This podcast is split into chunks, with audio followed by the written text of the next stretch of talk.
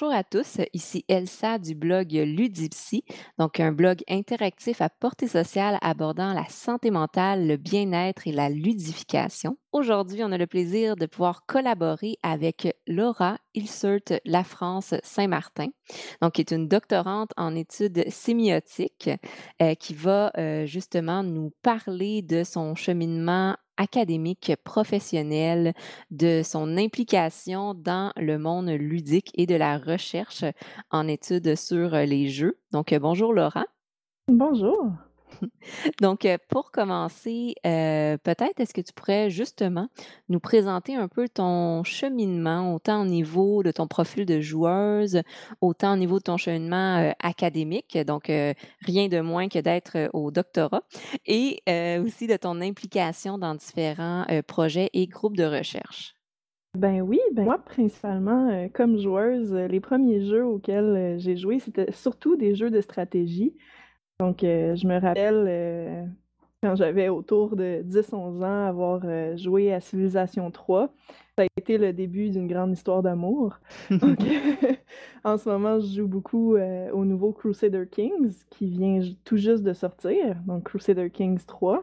Sinon, je joue beaucoup à des jeux de rôle, autant des jeux de rôle vidéo ou, ou des jeux de rôle sur table, même si maintenant on fait mm-hmm. ça quand même en vidéo. Mais euh, ouais, c'est donc c'est à peu près ça euh, mon, mon, profil de joueuse. Que je proviens du milieu des études littéraires, donc j'ai un bac en études littéraires. Euh, mais présentement, je suis au doctorat en études sémiotiques où mes travaux principalement sur les écrits théoriques de J.R.R. Tolkien. Donc pour ceux qui le connaissent pas, c'est celui qui a écrit Le Seigneur des Anneaux. Mm-hmm. sinon, je fais de la recherche sur les jeux et les jeux vidéo depuis maintenant sept ans. Donc, euh, ça fait quand même un petit moment. Euh. Vive les études supérieures. oui, c'est ça. Donc, euh, j'ai eu la chance de participer à plusieurs recherches très intéressantes, dont, par exemple, une, une recherche comparative qu'on a faite sur les communautés de joueurs et de joueuses en ligne, dans mm-hmm. laquelle on s'est demandé pourquoi certaines communautés en ligne sont très accueillantes alors que d'autres sont plutôt renfermées et toxiques. Donc, ça nous a permis de, de vraiment explorer cette thématique-là et de voir comment y a certaines, euh, certains problèmes qui sont typiques d'un certain type de design. Donc, c'était très intéressant. J'ai aussi eu la chance de collaborer avec euh, deux professeurs et les autres membres du groupe euh, de recherche au Moldens sur l'élaboration d'un cadre épistémologique et méthodologique pour l'étude des jeux dans une approche qui soit communicationnelle. Donc, c'est vraiment, mm-hmm. qui est vraiment la spécificité de l'UCAM dans les études des jeux vidéo. Euh, sinon, présentement, euh, je fais surtout une recherche de très grande ampleur sur euh, les comportements toxiques dans les jeux vidéo. Donc, avec la professeure Maude Bonenfant, on essaye de développer une nouvelle compréhension du phénomène de la toxicité dans les jeux vidéo, parce que c'est non seulement un problème qui est le quotidien des joueurs et des joueuses, mais ça mm-hmm. contribue aussi à la mauvaise réputation des jeux vidéo et à des, des problématiques au niveau de la, réception et du discours public au sujet des jeux vidéo. Effectivement, c'est vrai qu'on voit beaucoup dans les, médias sociaux euh, ou les journaux euh, beaucoup d'articles négatifs par rapport aux jeux vidéo. Puis pour des personnes qui connaissent moins ça, ça vient vraiment généraliser un peu la, la perception des jeux vidéo sont toutes mauvais. Là, tout est mis dans le même paquet. Les jeux vidéo égale toxique égale dangereux pour le bien-être quand c'est pas exactement ça la réalité?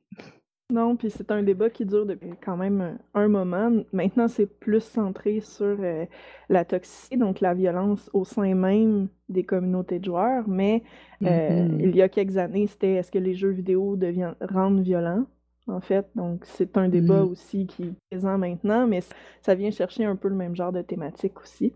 Euh, sinon, j'enseigne sur les jeux vidéo euh, et la ludification à l'UQAM. Euh, je suis coordonnatrice euh, du groupe de recherche au Dance, dont on aura l'occasion de parler peut-être un petit peu plus loin. Et je suis aussi, sur une note un peu moins académique, je suis membre de l'équipe de l'organisme à but non lucratif Taisez-vous, qui Mmh a pour, heu, pour objectif, dans le fond, d'offrir des outils et des services pour soutenir, heu, les étudiants et les étudiantes au cycle supérieur pendant leurs études. Parce qu'on sait que c'est très difficile, c'est une réalité qui est vraiment, heu, très spécifique aussi. Mmh Donc c'est on a un un besoin d'avoir, du soutien qui soit vraiment adapté à la réalité, des étudiants et des étudiantes au cycle supérieur. Effectivement, ouais. Je me souviens quand j'étais moi-même, heu, je pense à la maîtrise, puis au ouais, au dé début du doctorat, heu, j'avais vu, heu, l la publicité pour, Taisez-vous, les services qui sont offerts justement, heu, puis j'avais trouvé ça très, très intéressant. Donc j'étais plus à Montréal, heu, à ce moment-là, mais, heu, j'aurais aimé avoir accès à quelque chose comme ça quand je suis arrivée au doctorat. Tout ce qui est justement le co-développement, le mentorat, le soutien entre étudiants. Puis je pense que tu le nommes très, très bien aussi. Il y a le fait que, mine de rien, il y a juste une petite partie de la population qui va, exemple, aux aux études supérieures.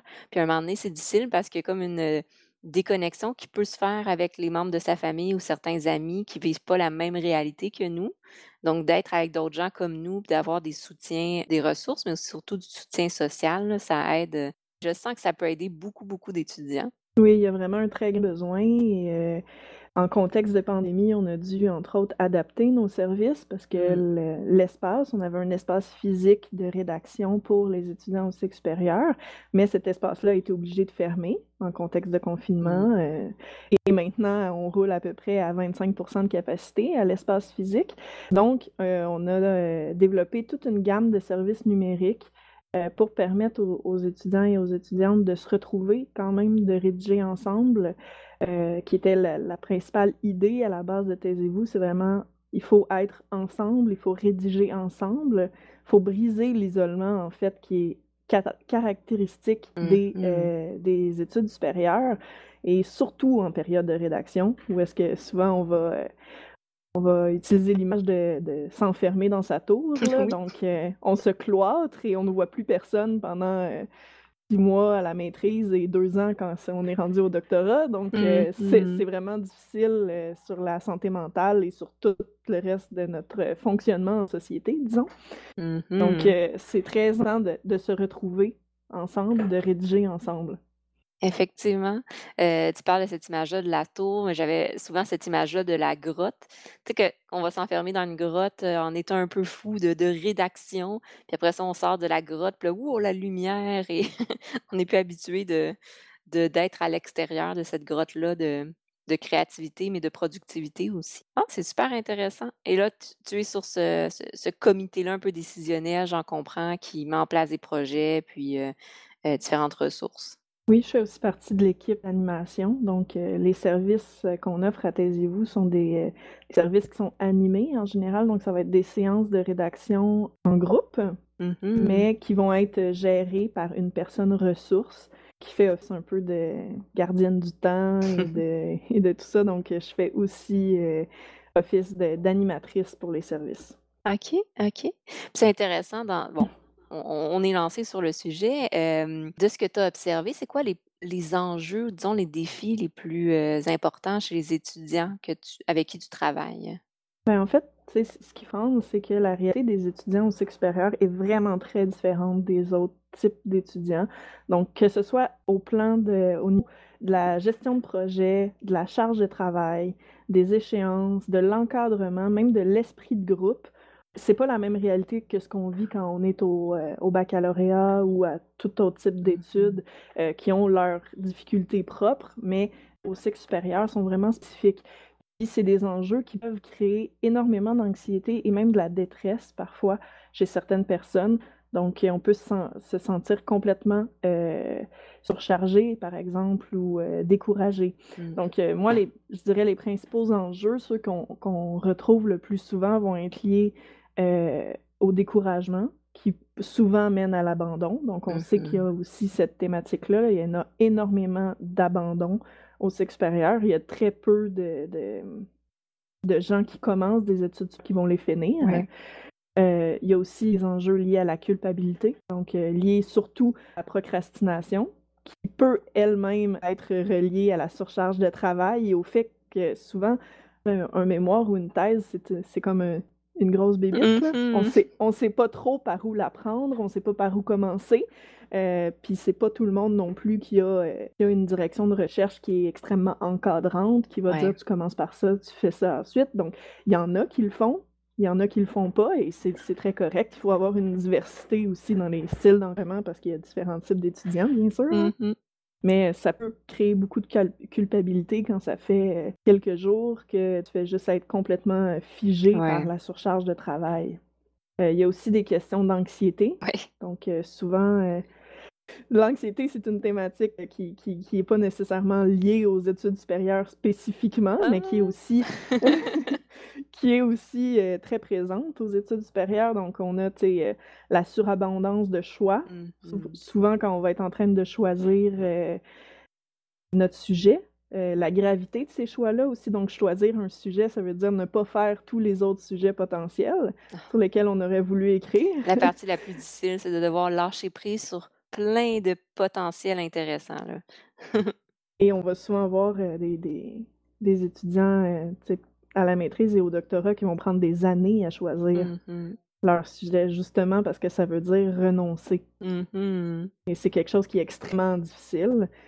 Puis il y a aussi, bien sûr, heu, l'anxiété de performance et le perfectionnisme Ouais. qui est aussi, heu, très lié aux études en général, mais encore plus au au cycle supérieur. Donc souvent, on se retrouve avec, heu, seulement des des étudiants et des étudiantes qui étaient extrêmement performants au, au 1er cycle et qui là, vont continuer à garder ces habitudes-là de perfectionnisme, de surperformance et de d'anxiété de performance qui fonctionnaient peut-être très bien pour eux, heu, au bac parce que c'est des travaux de petites échéances, c'est des mh. examens, c'est des c'est pas la même réalité qu'écrire une thèse. Effectivement. Donc heu, ce qui pouvait aider au 1er cycle peut nuire rendu au cycle supérieur. Donc heu, l'anxiété de performance qui, nous empêche de remettre notre, notre thèse et notre mémoire alors que le le le principe de base de d'avoir une direction de recherche, c'est d'avoir des commentaires. Donc il faut pas c'est pas Ouais. nécessaire le la le mémoire ou la thèse soit parfait au 1er coup. Donc c'est un Effectivement. travail en en itération continuelle, mais souvent on n'a pas cette, heu, réflexion-là parce qu'on a pris des habitudes au 1er cycle qui étaient: «Quand je remets mon travail, c'est final». Mmh mh. Du tout la même réalité. Mmh. Il y a aussi le syndrome de l'imposteur qui est extrêmement commun.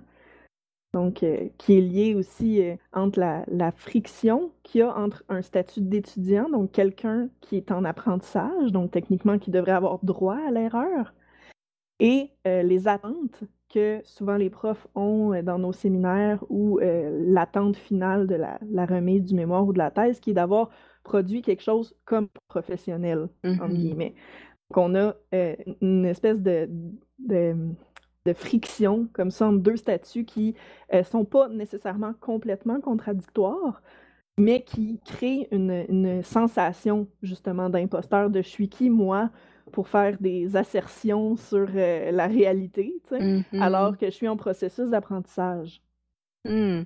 C'est intéressant, c'est vrai, tout ce que tu nommes, je me souviens avoir, heu, passé par là aussi, puis, si je me fie un peu à ma à ma cohorte, autant à la maîtrise qu'au doctorat, le pourcentage de personnes avec anxiété de performance augmente, là, ou en tout cas, ben, il y a une sélection qui se fait, là, mais il est assez élevé aux études supérieures. C'est la peur de l'échec, la peur de faire des erreurs, l'impression de pas être à la hauteur, comme tu as nommé le sentiment d'imposteur, c'est des termes qui reviennent.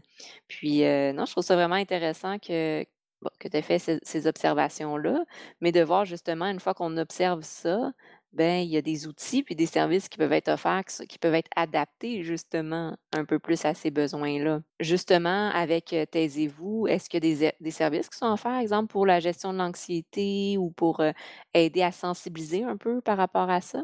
Ben, oui, on offre toutes sortes de services, sais, qui sont, liés beaucoup à la méthodologie de travail aussi, mais, pour les enjeux de santé mentale spécifiquement, nous, ce qu'on, ce qu'on propose, heu, comme principale piste, à part une, une approche peut-être plus, heu, dans le sens où, il faut se tenir en forme, faut faire il faut aussi faire d'autres choses que juste travailler, heu, mh. 14 heures par jour. Mais, heu, on offre aussi, beaucoup de services qui sont, liés à augmenter son sentiment de contrôle.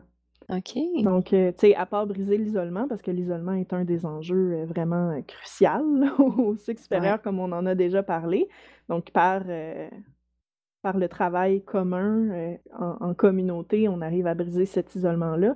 Mais on peut aussi diminuer beaucoup ces enjeux de santé mentale par, en augmentant son sentiment de contrôle. Donc on propose des outils de planification à moyen et à long terme. Donc ça ça veut dire, oui, c'est faire de la planification hebdomadaire, donc comme on pourrait faire dans un agenda, mais c'est aussi faire, heu, un calendrier, donc des échéances à long terme, Mmh heu, qui mh. sont qui doivent souvent être négociées avec la direction de recherche, ce qui peut être aussi un enjeu spécifique, tout dépendant de notre relation avec notre, oui. direction de recherche.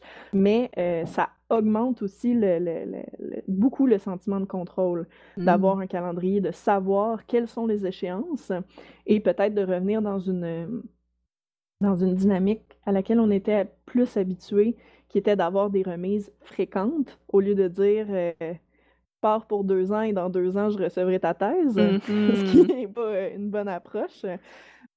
Mais on propose aussi, peut-être, heu, à un niveau un peu plus, heu, micro ou au jour le jour, de diviser le travail en objectifs qui sont clairs et précis. Donc c'est Mmh l'approche qu'on appelle, SMART Oui, oui. ou SMARTER, donc qui permet de mieux comprendre justement l'ampleur, heu, de la tâche, parce que c'est énorme écrire un mémoire ou une thèse. On peut pas juste écrire dans son agenda, heu, lundi matin: «J'écris mon mémoire».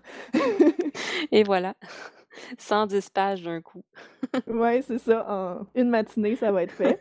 Donc, heu, écrire des objectifs comme ça dans son agenda, c'est le meilleur moyen de faire une crise d'anxiété. Donc, mh. heu, on essaye de vraiment pousser justement, heu, la division des tâches pour avoir des objectons, heu heu, spécifiques, mesurables, atteignables, réalistes et temporellement définis. Donc c'est ça que ça veut dire, SMART. Mmh mh. Donc, en divisant notre, notre travail en petites sections, en petits objectifs qui vont souvent être, dans dans le meilleur des mondes, qu'à une période de travail, donc 1 heure environ de travail, heu, pour vraiment pouvoir, heu, l'englober, la comprendre et aussi, heu, augmenter grandement son sentiment de contrôle par rapport à ses plages horaires de travail. Lié à ça, on propose aussi, des techniques pour, éviter l'épuisement intellectuel, parce qu'on sait que mh. les les les étudiants au cycle supérieur ont tendance à vouloir faire des gros blitz de travail, donc souvent travailler 8 heures, 12 heures d'affilée sans s'arrêter.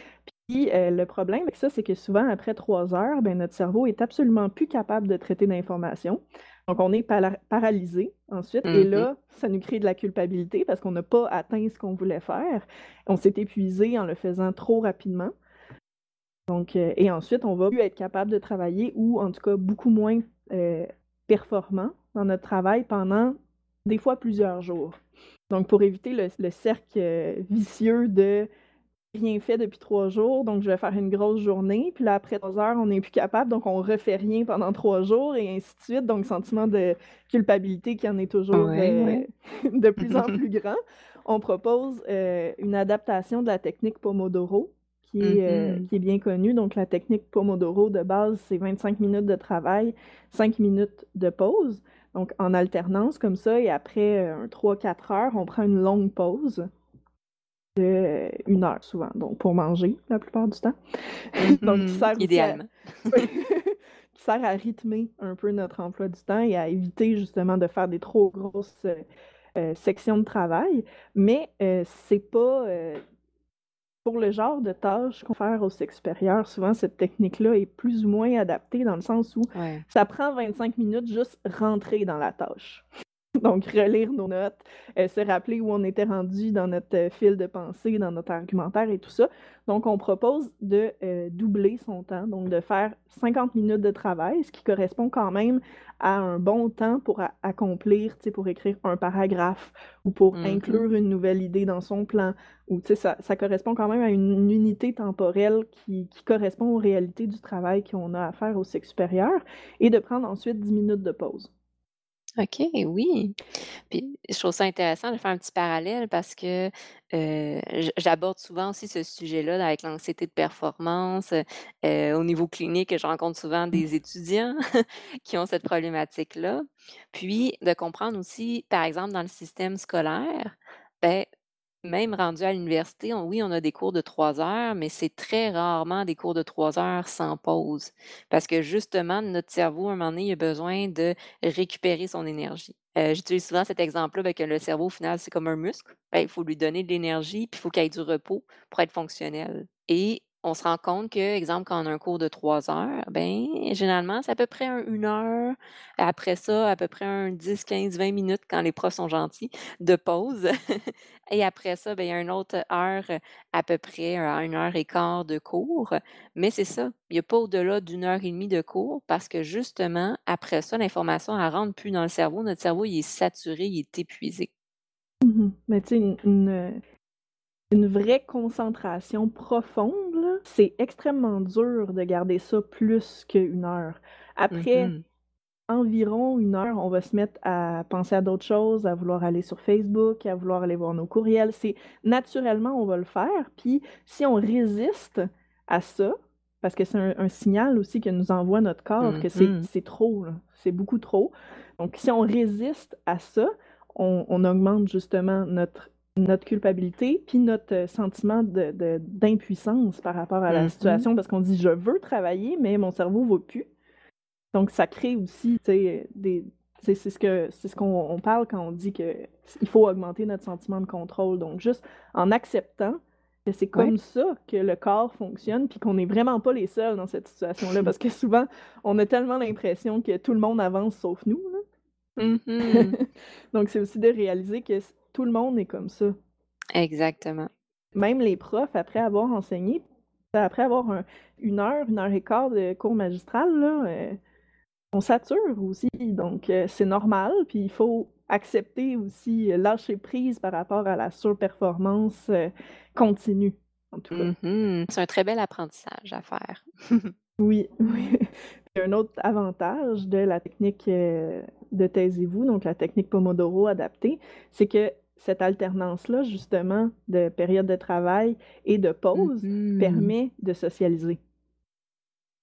Donc pendant nos nos temps de pause, on propose, oui, de se lever, de s'en aller de son écran si c'est possible, mais aussi de socialiser avec les autres, donc briser son isolement, heu, partager sur, heu, les problématiques qu'on vit liées à notre travail par rapport à notre thèse, notre mémoire, parce que dans le fond, on vit toutes un peu les mêmes genres de thématiques. Oui, il y en a qui sont très liés à notre objet, mais en général, les défis au quotidien des étudiants et des étudiantes au cycle supérieur sont quand même assez semblables. Et juste de réaliser qu'on n'est pas les seuls à vivre avec ces problèmes-là, ça, ça diminue beaucoup le pouvoir de nos problèmes sur nous. Mmh Effectivement, de normaliser un peu les choses, heu, ça comme tu dis, ça enlève comme leur charge négative. On vient plus, heu, ben, reprendre le contrôle d'une certaine manière aussi. Au lieu de tout mettre notre, heu, importance puis toute notre attention sur les problématiques, on arrive à voir un peu plus, heu, les solutions puis de venir normaliser, hem. OK et c'est vraiment intéressant. Et là, justement, le fait qu'il y ait plusieurs étudiants regroupés ensemble au même endroit avec à peu près le même, même structure de rythme de travail, ça fait en sorte qu'il y a un certain encadrement qui permet justement d'apprendre les pauses, d'apprendre des pauses, d'apprendre à socialiser, d'apprendre aussi, tu l'as nommé, mais à se lever de son ordinateur. Parce que c'est facile, heu, de dire: «Ah ben j'ai 10 minutes de pause, je vais rester, je vais être sur Facebook». Mais non, on a besoin aussi de bouger. Le corps après aussi, 1 heure à être assis, ben, on a besoin de s'étirer, de Heu, donc heu, ce mouvement-là, cognitif et physique est nécessaire pour le bien-être. C'est super intéressant. C'est un peu la base aussi de la psychologie sur la modification des habitudes de vie, puis, heu, psychologie Oui, qui comportementale. Oui. Oui, qui est très très populaire en ce moment et avec raison. On a besoin justement de cette sécurité-là qui amène, heu, les habitudes, Mmh. mais aussi à se rendre compte que, heu, peut-être on essaye de pousser peut-être un peu trop loin Oui. heu qui est intéressant avec le fait aussi de de de travailler ensemble. Puis là, heu, à partir du moment souvent les gens qui sont très sceptiques vont dire: «Ah mais tu sais, heu, moi j'aime ça travailler beaucoup de tout seul puis tout ça». Mais, heu, c'est d'utiliser le côté positif de la pression sociale. Quand tout le Mmh monde autour de soi fait quelque chose, naturellement, on va avoir tendance à le faire. Donc quand tu te retrouves dans une pièce avec, heu, 50 personnes qui sont super concentrées puis qui rédigent leur mémoire ou leur thèse, d'emblée, ça devient facile pour nous de le faire. Donc, le combat continuel qu'on doit avoir avec notre mémoire ou notre thèse pour se mettre au travail, ce qui est souvent l'étape la plus difficile, c'est de commencer. Donc, euh, ça facilite vraiment ça parce qu'après le 10 minutes de pause, tout le monde retourne à son ordi, tout le monde se met à, à travailler. Donc, ça facilite beaucoup ça. Et les sceptiques, justement, vont, vont euh, souvent, après l'avoir essayé une fois, vont comprendre très vite que, tu sais, oui, c'est peut être bien de travailler tout seul pour certains types de tâches, mais on Mhm. reste quand même un animal grégaire. on aime ça faire des choses en groupe et on aime ça faire comme le groupe. Mhm, Donc, euh, on peut utiliser cet aspect-là euh, pour en faire quelque chose de positif. Eh oui, on se sert de notre euh, instinct pour, euh, pour apprendre. Puis, euh, tu le nommes un peu, là, c'est le, mo- le modelage aussi. On observe, on apprend, on intègre et on s'améliore. Oui, tout à fait. Puis sinon, un autre, euh, peut-être dans une, une optique euh, un peu moins sur taisez-vous, mais par rapport à- aux jeux vidéo et à la Oui. il est toujours possible de euh, ludifier aussi sa charge de travail, puis sa liste de choses à faire, par exemple. Donc, il y a beaucoup d'applications qui vont proposer tâches ludifiées euh, pour la gestion des tâches. Puis ça peut être intéressant aussi de- d'expérimenter avec ça. Ça correspond pas à tout le monde. Bien sûr, il y a des gens qui vont pas du tout aimer comment ça fonctionne, mais euh, pour les gens qui ont déjà euh, un cadre interprétatif un peu modelé sur les jeux vidéo, ça peut être très intéressant d'essayer de voir comment ces applications-là peuvent augmenter grandement notre sentiment de contrôle, puis aussi notre, euh, notre euh, sentiment de compétence. Parce qu'on est habitué de gérer ce genre d'idées-là. ce- C'est un, un cadre interprétatif très précis qui se trouve dans les jeux vidéo. Donc, on peut utiliser nos, nos connaissances, nos aptitudes, nos compétences euh, en jeux vidéo pour nous aider aussi dans le reste de notre travail. Donc, par exemple, je pense à l'application qui est gratuite puis qui est aussi open source, qui s'appelle Habitica Qui reprend en fait les principes de base du jeu de rôle, donc le personnage, les statistiques, euh, les combats, les points d'expérience, les points de mana et tout ça, donc tout ce qu'on est habitué de gérer dans l'univers des jeux de rôle, puis qui les applique à la charge de travail. Puis cette application-là est, est, euh, reprend un peu le- l'esthétique des premiers jeux de rôle, donc en pixel art et tout ça. là. donc c'est quand même euh, quelque chose qu'on est, on est habitué, donc euh, on, on- on est beaucoup, euh, on va être confortable dans ce type de, de représentation-là. Puis c'est une application qui permet aussi le travail commun, donc travailler ensemble, on peut se faire des parties, des Mhm. équipes pour euh, se battre contre certains boss, donc en accomplissant nos tâches. Puis on peut aussi avoir des tâches en équipe. Donc c'est quand, c'est une plateforme ludifiée qui est, euh, qui est que moi j'aime bien aussi parce qu'elle appartient pas à une grosse compagnie Ouais, et ouais. euh, tout ça et qu'elle elle repose pas nécessairement sur le principe du vol de données personnelles. C'est ça, c'est intéressant, ouais. Oui, puis qui permet de, de ludifier sa charge de travail. Donc, ça peut être un outil intéressant pour les gens qui ont tendance à se sentir surchargés. Mhm. C'est ça qui est intéressant de justement voir qu'il y a des, des gens aussi, des concepteurs qui se sont intéressés euh, aux différentes problématiques chez les étudiants notamment, mais ça peut s'appliquer aussi en milieu professionnel quand on a une surcharge de, dossiers à rédiger ou à remettre.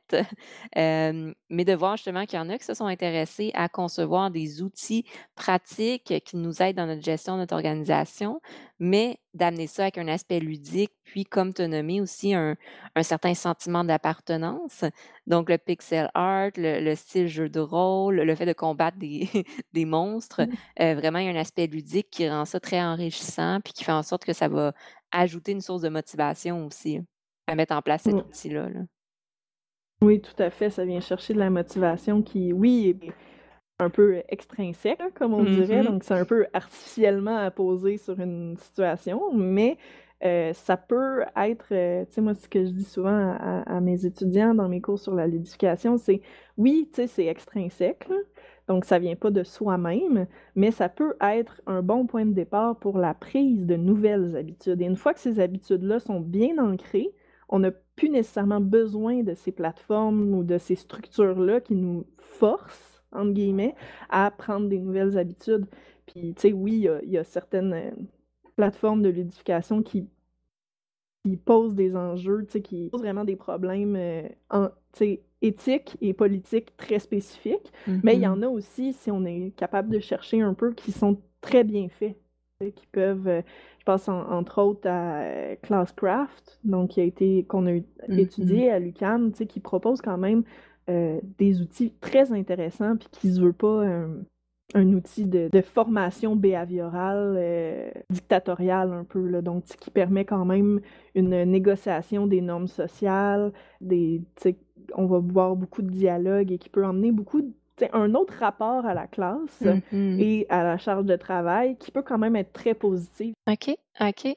Intéressant. Classcraft, ça me dit quelque chose. Faudrait que j'aille revérifier comme, euh, ça me dit quelque chose. Puis c'est ça, c'est intéressant aussi, je me répète un peu, mais de voir qu'il y en a de plus en plus aussi. C'est l'utilisation des technologies et de la ludification pour justement, exemple Allo Prof, je sais qu'ils sont rendus aussi qu'ils utilisent différents styles de jeux, peut-être des jeux un peu plus éducatifs, mais qui utilisent des jeux pour justement enseigner certaines habiletés, pas juste des matières scolaires comme les mathématiques, mais aussi des habiletés comme euh, l'habileté interpersonnelle, comme l'empathie, l'écoute de l'autre, mais aussi des outils comme l'organisation, la gestion du temps, pour favoriser l'autonomie, mais aussi le développement puis la maîtrise de certaines habiletés. Là, je parle surtout plus primaire, peut-être début secondaire, mais tu sais, c'est quand même des concepts. Puis, je vois qu'il y a comme un effort à essayer de mettre en place des outils ludiques qui sont adaptés de plus en plus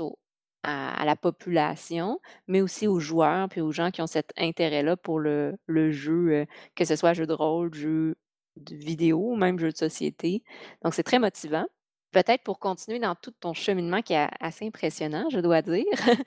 tu as nommé aussi que tu étais impliqué dans un groupe de recherche, le groupe de recherche euh, Homo Ludens, euh, si je ne me trompe pas, qui est dirigé par euh, Maud Bonenfant. Ça se peut-tu?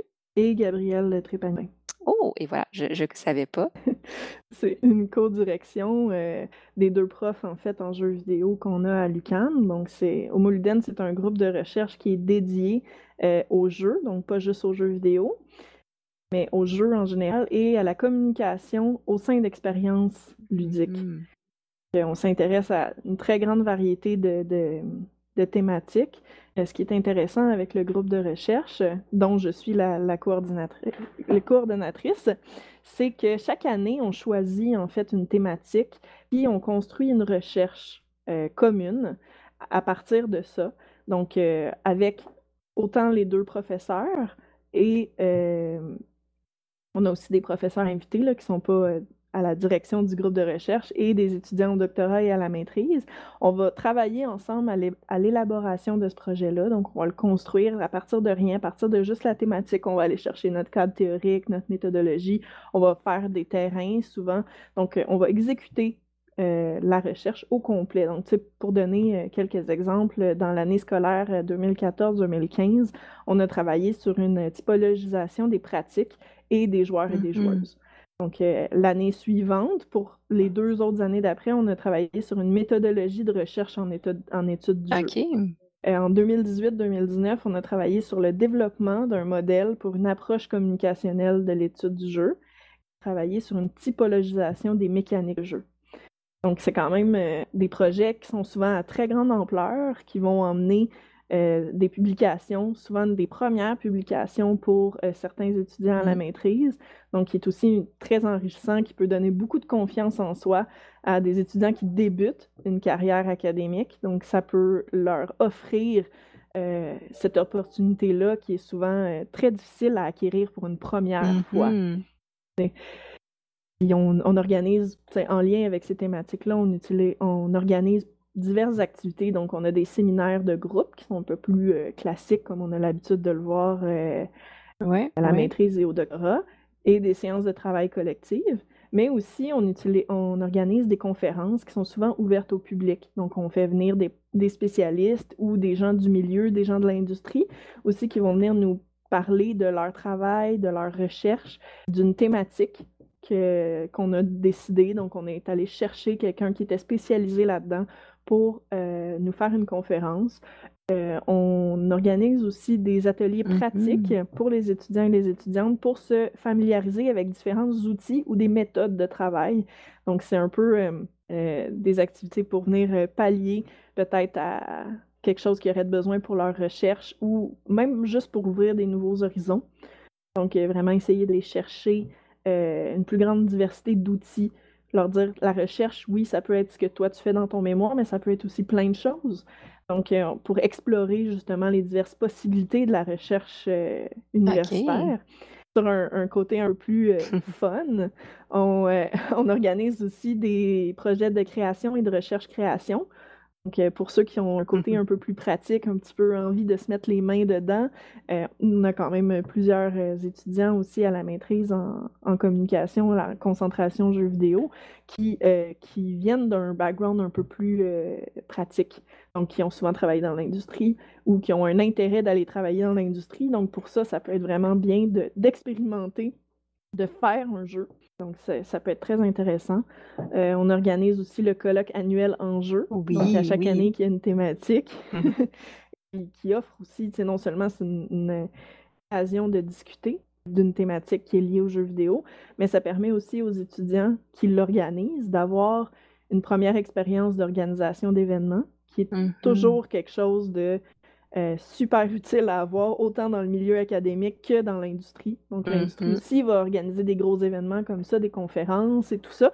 Donc, c'est super utile, même pour ceux qui vont aller dans le dans l'industrie, d'avoir d'expérience-là, d'avoir les ressources, de l'avoir vécu une première fois. OK.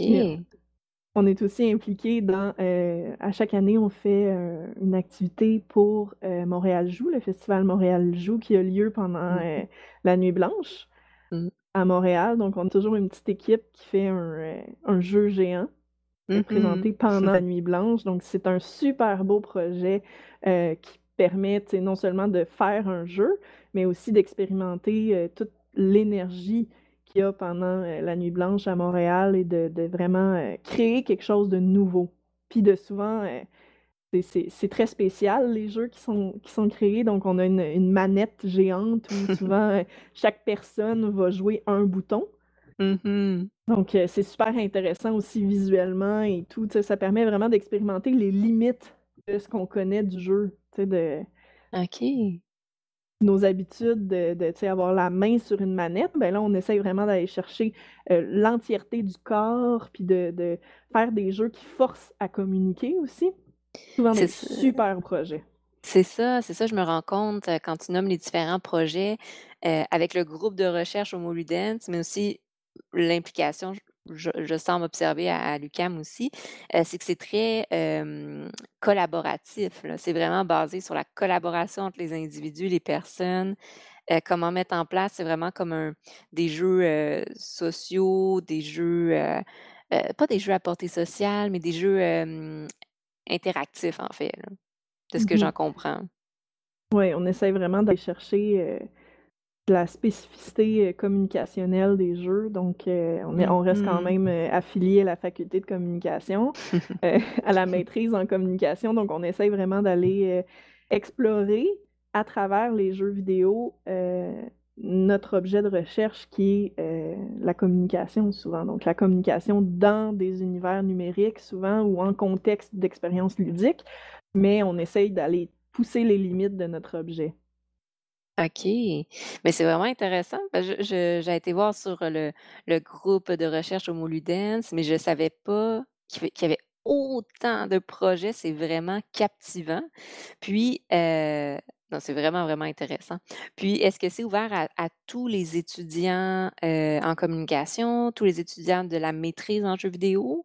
Ou dans le fond, en fait, comment, si quelqu'un voudrait s'impliquer, comment ça fonctionnerait? Euh, ben, en fait, c'est techniquement, c'est ouvert à tous les étudiants euh, à la maîtrise en communication, où je crois que cette année, pour la première fois, on a des étudiants en sociologie aussi, parce qu'on a une nouvelle professeure qui vient de se joindre au groupe, donc euh, Déborah, qui est professeure en mm-hmm. sociologie euh, à l'UCAM. Donc, elle a amené avec elle quelques-unes de ses étudiantes. Donc, c'est pour la première fois qu'on a des gens qui ne sont pas en communication ou en sémiologie. Donc, avant, c'était vraiment seulement les deux. Mais souvent, on conseille aux étudiants de la maîtrise de euh, s'impliquer seulement à partir de la deuxième année. Parce que ce qu'il faut comprendre, c'est qu'au Moldens, oui, c'est très le fun, on socialise, on a beaucoup de plaisir à travailler sur ces différents projets-là. mais ça représente quand même une bonne charge de travail. Donc, euh, c'est une charge de travail qui est l'équivalent à peu près d'un séminaire euh, de maîtrise ou de doctorat. Donc, considérant qu'un étudiant qui maîtrise va avoir trois séminaires à ses deux premières sessions habituellement, euh, on ne Mhm. conseille vraiment pas de s'impliquer tout de suite, mais plutôt de prendre le temps de bien faire ses séminaires au lieu de se rajouter une charge de travail qui n'est pas du tout obligatoire. là. Donc, l'entrée reste euh, vraiment pour... euh, c'est- volontaire, donc si Mhm. les étudiants le veulent. Donc, on- mais on conseille quand même d'attendre un petit peu. Puis, en fait, c'est c'est surtout une, c'est surtout des, des bonnes expériences à acquérir si on vise la, la carrière académique. Ouais, ouais, Donc, ouais. tu sais, il y a- beaucoup de gens qui font des maîtrises pour toutes sortes d'autres raisons, tu sais, pour le plaisir, pour aller dans l'industrie et tout ça. Donc, pour eux, peut-être que ça représente surtout une charge de travail qui ne sera pas euh, rentabilisable directement euh, dans leur future carrière. Puis euh, aussi, on, on propose à Homo Ludens qu'il y a ça qui est peut-être plus ouvert à tous, écrire des mini-articles pour la, pla- la plateforme Vectis. Mhm. Donc, euh, oui, donc ça, c'est une, une plateforme qui est gérée aussi par le groupe euh, de recherche Homo Ludens et qui permet aux bons étudiants souvent de, de- de produire des espèces de versions miniatures de leurs travaux de session et d'avoir une première expérience de, euh, de publication. Donc, Ben ce sont oui. des... Oui. C'est pas évalué par les pairs, mais c'est quand même, il y a quand même un travail d'édition qui est fait euh, avec l'aide de euh, souvent le groupe de recherche, donc moi, mais aussi des fois certaines professeurs, quand elles ont le temps, vont prendre le temps de vraiment accompagner l'étudiant, l'étudiante dans la révision de son texte. OK. C'est une belle plateforme ça aussi. On a Ouais. aussi certains podcasts euh, sur des thématiques. Je les ai tous écoutés, ils sont super intéressants. Mais oui, effectivement, euh, Vectis, euh, j'avais j'avais été euh, fouiller un peu puis observer. Puis oui, les articles sont super intéressants, très bien. Tu sais, c'est, euh, on voit le petit côté scientifique, on voit le côté académique en fait, mais ça reste quand même très bien vulgarisé puis assez accessible à tous. Euh, j'avais adoré aussi les podcasts qui ont été faits euh, parce que justement, il y avait le petit côté euh, euh, académique qu'on voyait dans la structure, dans les thématiques. Euh, C'était très bien, euh, très bien vulgarisé comme information. Donc, je recommande de suivre la plateforme Vectis. Euh, mais c'est super intéressant. Et là, tu arrives de ton côté à tout coordonner ça, là, à t'impliquer dans Taisez-vous, dans euh, Homo Ludens, dans ton doctorat et dans ton enseignement. Tu arrives à coordonner tout ça en même temps. Là. Ouais, je fais mon possible. Disons que ma thèse n'avance pas très vite. C'est le commentaire que je peux faire euh, Tranquillement, mais sûrement. Oui, c'est ça. Mais tu sais, il faut, faut comprendre que la- c'est aussi ça la réalité du monde académique. là. Donc, euh, les professeurs font ça aussi.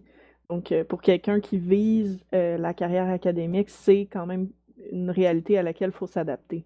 Donc, on est toujours en train de jongler plein de dossiers en même temps. Euh, oui, nos recherches sont importantes, mais c'est pas le seul. Donc, il y a aussi l'enseignement, il y a aussi le service à la communauté. Il y a euh, toutes Mhm. sortes de thématiques qui, euh, qui doivent être abordées et qui sont aussi importantes, en fait, que faire de la recherche. Donc, prendre soin de ses étudiants, Mhm. pour moi, c'est une priorité. Vraiment très important. Donc, on enseigne parce qu'on veut prendre soin de nos étudiants. Donc, pour moi, ça, ça reste toujours la priorité. Et euh, c'est important. Oui, on ne fait pas toujours exactement ce qu'on a envie de faire ou tout ce qu'on a envie de faire, mais euh, on, on arrive quand même à, à faire notre chemin et à faire des choses quand même extrêmement intéressantes, même si on est euh, très occupé. Mhm. Ça, ça démontre des bonnes habitudes d'organisation, de gestion du temps et de persévérance. Une bonne technique de travail. C'est ça, exactement. Puis, petite, petite parenthèse ici, euh, qu'est-ce qui t'a amené justement dans le domaine de l'enseignement puis à enseigner euh, à, à l'UQAM en ce moment? Euh, ben, en fait, c'est mon doctorat puis mes recherches qui m'ont amené à faire ça. Donc, euh, à un moment donné, il y avait des cours en jeux vidéo qui étaient ce qu'on appelle à découvert. Donc, ils étaient offerts aux étudiants. Il y avait déjà des... il y avait personne pour le donner.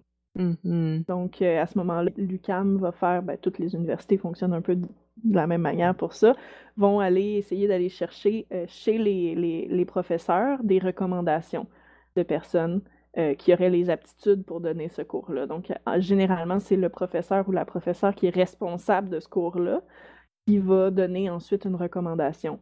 Et c'est c'est un peu le, processus par lequel on devient chargé de cours. Donc, mm-hmm.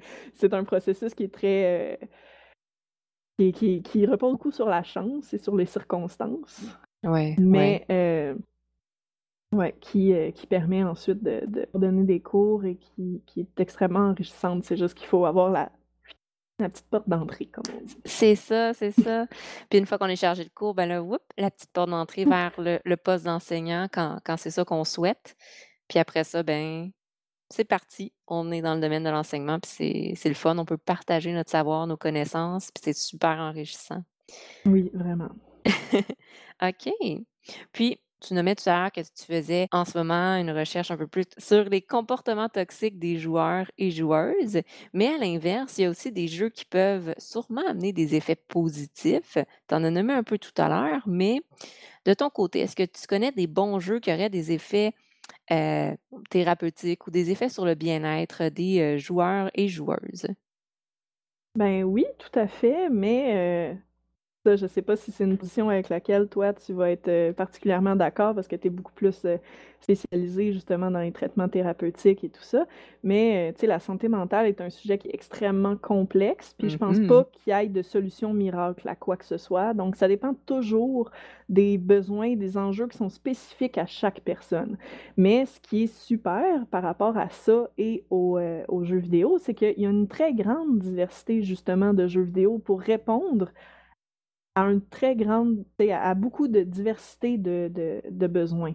Donc, tu sais, pour y aller peut-être un petit peu plus par exemple, tu sais, il y a des gens qui peuvent vivre beaucoup d'anxiété parce qu'ils ont justement besoin de stabilité, de routine, donc besoin de sécurité, besoin de, de, de savoir par où on s'en va.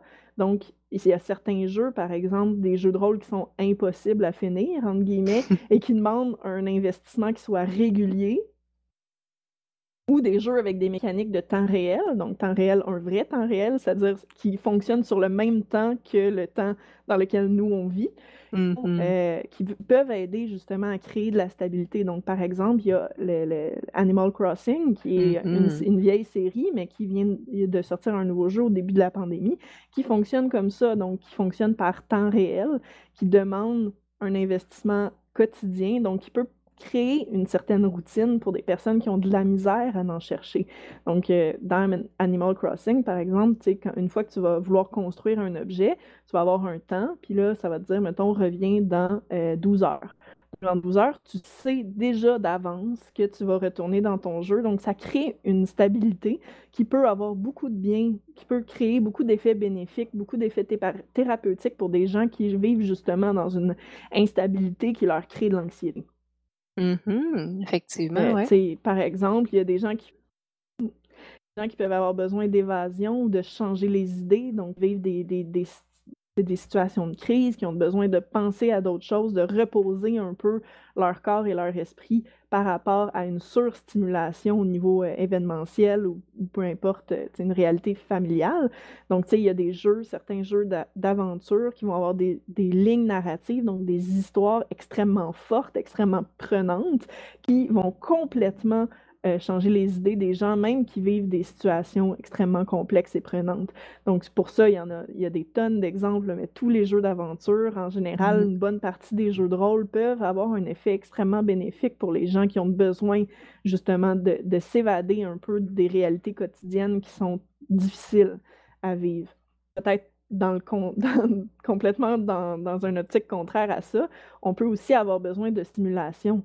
Donc, des gens qui mmh sont affectés par beaucoup d'ennuis, euh, qui sentent que leur vie peut-être euh, n'a pas, euh, pas autant de sens qu'ils voudraient euh, en avoir ou qui vivent ce genre de difficultés-là liées à l'ennui ou au manque de stimulation, que ce soit intellectuelle, physique ou peu importe, ben, il y a certains jeux justement qui sont reconnus comme étant extrêmement difficiles, comme certains jeux de stratégie, par exemple, qui sont aussi reconnus pour être difficiles, mais des jeux comme par exemple Dark Souls qui peuvent créer mm-hmm. beaucoup de. Euh, qui peuvent créer justement une, une stimulation euh, liée beaucoup aux défis et qui peuvent aussi augmenter l'estime en soi. Donc, des gens qui, qui, qui vont dire Waouh, j'ai réussi à finir un des jeux les plus difficiles de l'industrie. Donc, ça peut créer, même si c'est spécifique, bien sûr, à l'univers des jeux vidéo, puis ça ne veut pas nécessairement dire qu'on a plus de confiance en nous au travail, par exemple, mais ça peut être un pas dans la bonne direction de se dire ben oui, je suis capable de le faire. donc, c'est des jeux qui sont très, très, très stimulants, donc qui vont nous forcer à, à, optimiser notre fonctionnement. Donc, des aptitudes qui peuvent servir dans beaucoup d'autres milieux, que ce soit milieu du, du travail ou euh, milieu euh, scolaire aussi, qui peuvent nous aider beaucoup avec ça. Mm-hmm.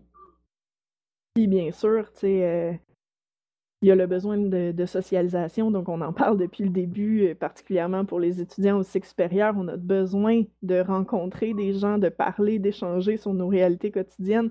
Donc, il y a énormément de jeux de rôle en ligne, par exemple, qui vont euh, une certaine stabilité des relations sociales. Donc, contrairement aux jeux compétitifs, que souvent on va être dans la même équipe, mais pendant, mettons, 20 minutes, puis ensuite on ne reverra plus jamais les gens, il y a d'autres jeux qui offrent une stabilité des relations sociales. Donc, en faisant partie d'une guilde, on va voir les mêmes personnes tous les jours. Donc, ça amène à forger des amitiés, à socialiser avec des gens qu'on apprend à connaître, qui vont être de plus en plus pas, qui vont faire partie de notre quotidien et qui vont nous permettre de socialiser, de socialiser sur des thématiques qui sont proches euh, de notre réalité à, à, tout le monde. Donc, souvent, les guildes dans ce genre de jeu-là vont être regroupées par thématique. Donc, il y a une mm. guilde qui est spécialisée en ça, ou euh, une guilde de personnes qui vivent à Montréal, ou des choses comme ça. Donc, qui peuvent nous, permettre aussi d'avoir une, une, socialisation plus riche, peut-être surtout dans des contextes où, euh, par exemple, en temps de pandémie, où est-ce que c'est très difficile de socialiser. Donc, on n'a pas la proximité euh, physique qui, qui, est comme naturelle à nos processus de, de, socialisation.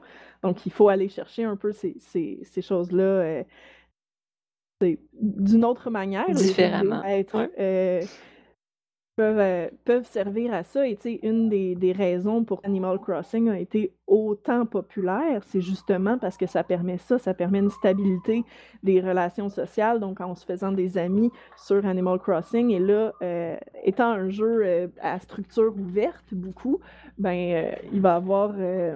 les gens vont, vont pouvoir organiser des événements donc, euh, mm-hmm. on a vu là, dans Animal Crossing des gens qui, ne pouvant pas euh, faire de fête d'anniversaire, par exemple, ont fait leur fête d'anniversaire dans Animal Crossing.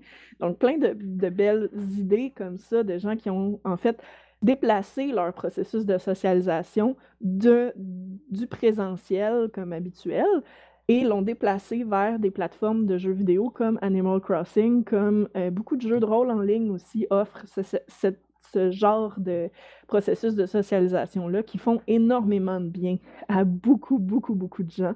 Donc, euh, mm-hmm. c'est pas des jeux comme à effet thérapeutique, comme euh, peut-être on l'entend dans le, traitement, euh, dans la thérapie psychologique et tout ça, mais parce que c'est pas un sujet dans lequel moi je suis spécialisée, par exemple, mais je mm-hmm. pense que les jeux en général peuvent avoir énormément d'effets bénéfiques sur beaucoup de gens. Euh, en fonction justement des besoins dont ils ont besoin. Effectivement, je suis tout à fait en accord avec toi. En fait, je trouve ça vraiment intéressant que tu nommes effet bénéfique parce qu'effectivement, en psychologie, il n'y a pas encore beaucoup de jeux qui sont utilisés dans le traitement thérapeutique.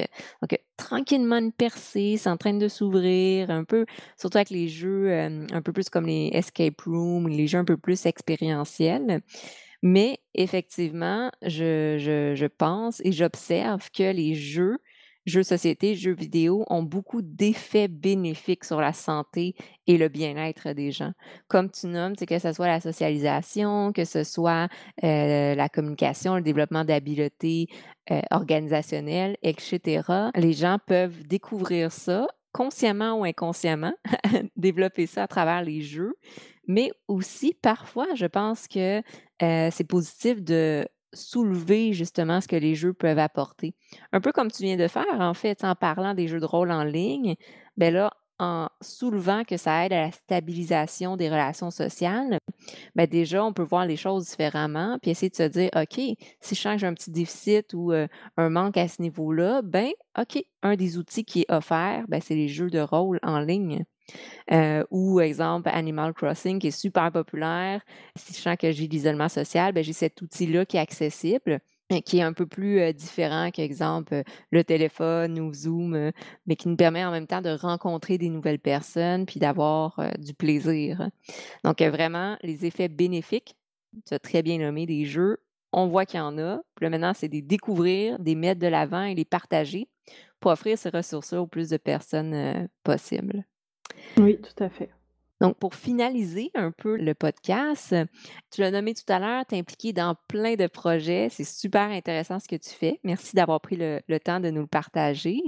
Ce serait quoi un peu tes projets futurs? Qu'est-ce que tu envisages de mettre en place? Ben, en fait, en ce moment, je suis, euh, je suis impliquée dans la recherche euh, qu'on a en ce moment au Moludens, donc euh, sur euh, les pratiques de jeu en temps de pandémie. Donc, euh, en ce moment, on travaille spécifiquement sur Animal Crossing, donc euh, raison de sa popularité, euh, ses usages variés pour répondre à divers besoins qui se sont manifestés spécifiquement en temps de pandémie, d'isolement social. Mhm.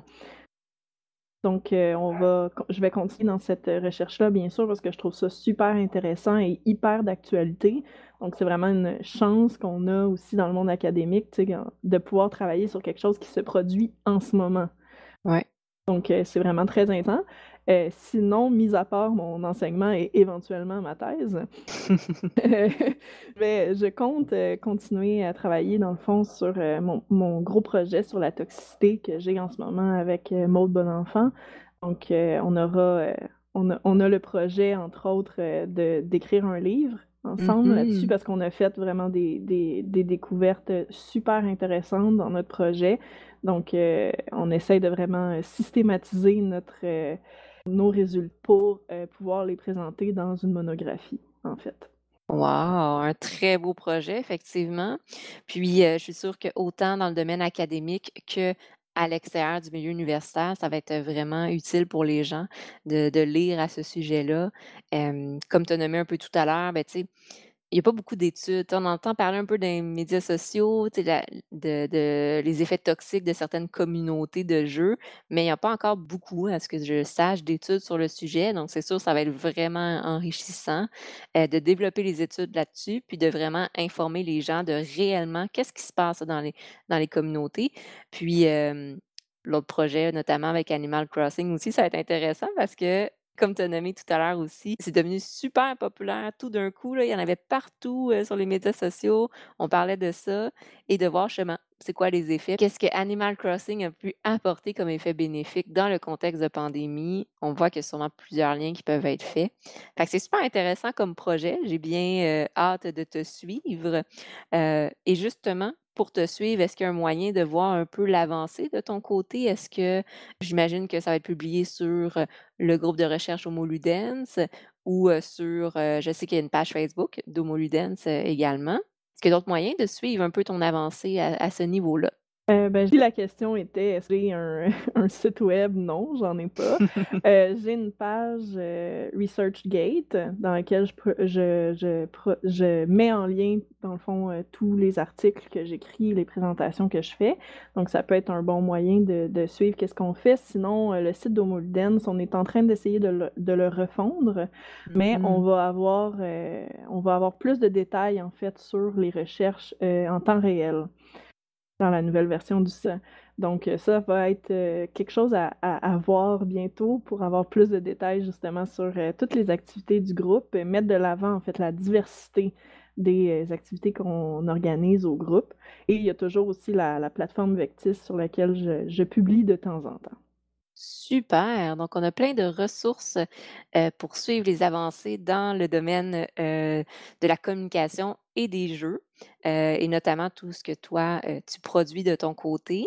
Ben, merci beaucoup d'avoir pris le temps vraiment de nous partager toute ton implication, tous les projets, heu, l'avancée autant au niveau académique, mais aussi le lien à faire justement avec les communautés de joueurs, c'est un peu la spécialité, j'en comprends, de l'UQAM. Donc, heu, merci encore d'avoir accepté de faire le podcast. Heu, ça fait vraiment plaisir d'avoir discuté avec toi, d'avoir appris aussi toutes ces nouvelles ressources-là.